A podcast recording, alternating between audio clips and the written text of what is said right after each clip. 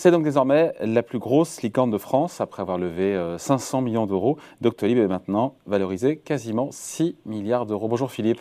Bonjour David. Philippe Escan, donc euh, éditorialiste au Monde.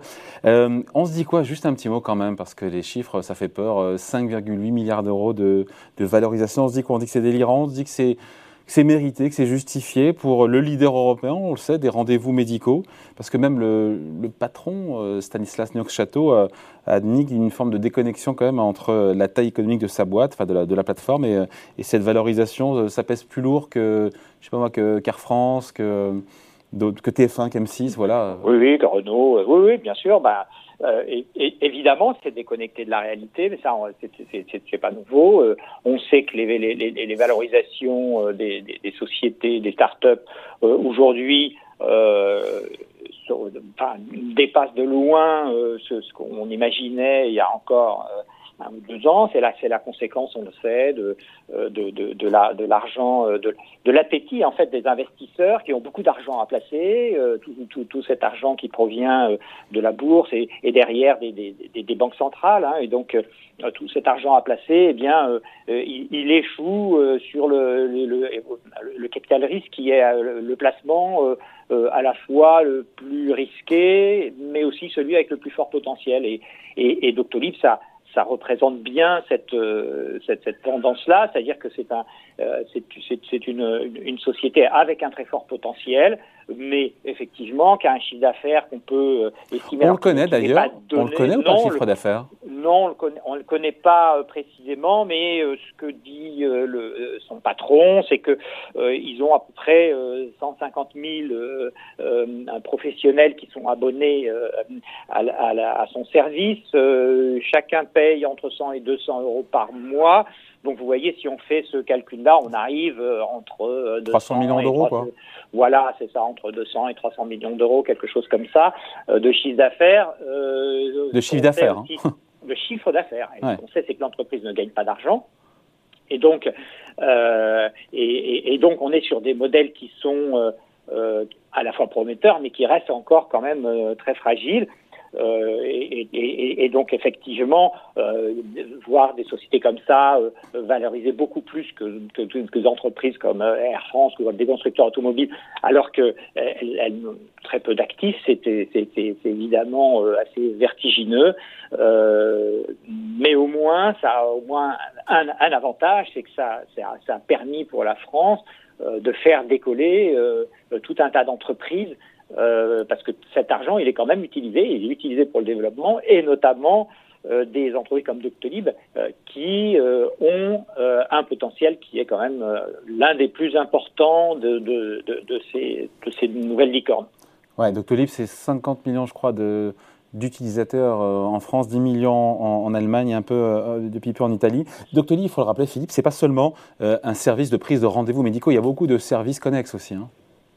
Oui, ce qui, a, vraiment fait euh, décoller et, apporter sa notoriété à Doctolib, c'était déjà, on le savait, euh, un instrument formidable pour prendre des rendez-vous. 50 euh, millions de patients, c'est quand même considérable. Hein, ça veut dire que c'est pratiquement tous les Français qui se servent de ce, de ce, service. Mais avec la, avec la pandémie, ça a donné un coup d'accélérateur à un service qui venait juste de lancer, qui était, enfin, qu'il avait lancé il y a peu de temps auparavant, qui était le, service de téléconsultation. Et là, ça a donné un, coup d'accélérateur formidable. Et la téléconsultation, c'est un service qui commence à devenir un service sophistiqué, à valeur ajoutée beaucoup plus importante, et qui ouvre la porte euh, à, tout un tas de services dans le domaine de la santé, autour de, par exemple, de la dématérialisation des, ordonnances de, des choses de ce type, euh, et, qui montre qu'il y a euh, un très gros potentiel euh, pour cette pour cette entreprise, surtout compte tenu de sa position en France qui, qui est extrêmement puissante. Qui a participé, Philippe, à ce dernier tour de table? On est sur des financements par des fonds étrangers ou est-ce que c'est français? Non, ça se sont, cette cette fois-ci, ce sont des fonds des fonds français qui ont qui, sont qui sont intervenus. Il n'y avait pas de fonds euh, il n'y avait pas de fonds étrangers, euh, notamment Euraseo. Enfin, c'était des, fonds qui, suivent l'entreprise quasiment euh, depuis le depuis le depuis le début. Bon. Et cet argent, quoi est-ce qui va servir Ces 500 millions d'euros de levée, on imagine pour accélérer le, quoi, le développement. J'ai dit présence en France, 50 millions d'usagers, 10 millions en Allemagne et depuis peu ouverture en Italie, c'est ça C'est ça, en Italie, ils ont racheté une entreprise. Bah, il y a deux axes, euh, c'est assez classique pour une start-up. Il y a l'axe du développement interne, c'est-à-dire ouvrir de nouveaux services. Et là, on le disait, il y a beaucoup de choses à faire. Euh, et d'autre part, partir à l'international. Euh, et quand on part à l'international, euh, bah, si on veut accélérer les choses, c'est préférable d'acheter des acteurs locaux. C'est ce qu'ils ont fait notamment en Italie.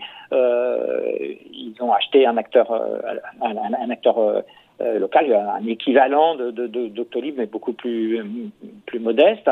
Euh, et ça permet évidemment euh, d'accélérer le, d'accélérer le, le, la progression, parce que ce qu'il faut bien comprendre, c'est que Doctolib est né en, en 2013, a été créé en 2013, et, et ça a été pendant euh, 5 ans à 7 ans euh, un travail de fond euh, chez chaque médecin pour les convaincre de, de, de, de s'abonner au service. Alors, euh, une fois qu'il y a une, une taille critique qui a été dépassée, ça devient beaucoup plus facile, mais au début, il faut quasiment aller les chercher un par un, les étudiants, et les médecins sont évidemment réticents euh, pour tout un tas de raisons euh, qu'on comprend sur les, les, les, les, données qui vont circuler sur ce réseau. Donc, euh, c'est pour ça qu'il faut embaucher notamment.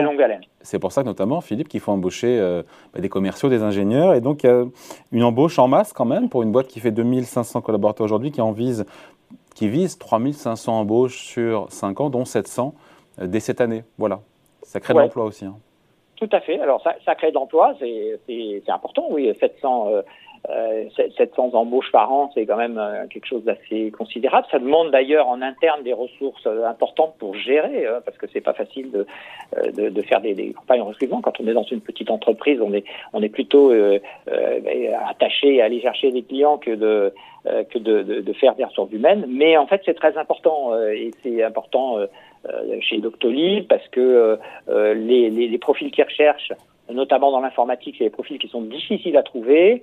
Euh, c'est une entreprise qui a la, réputation euh, d'une entreprise où on travaille assez dur, quoi, et, et, et donc il faut euh, euh, il faut y attacher aussi beaucoup d'importance si on veut pas que les, les, gens dans, dans, ce milieu des, des startups où les, les, salariés ont tendance à être assez infidèles, euh, si on veut les garder, il faut aussi les choyer. Donc c'est aussi un investissement. Bon, merci beaucoup. Explication signée Philippe Escande pour Le Monde. Merci Philippe. Merci David. Salut.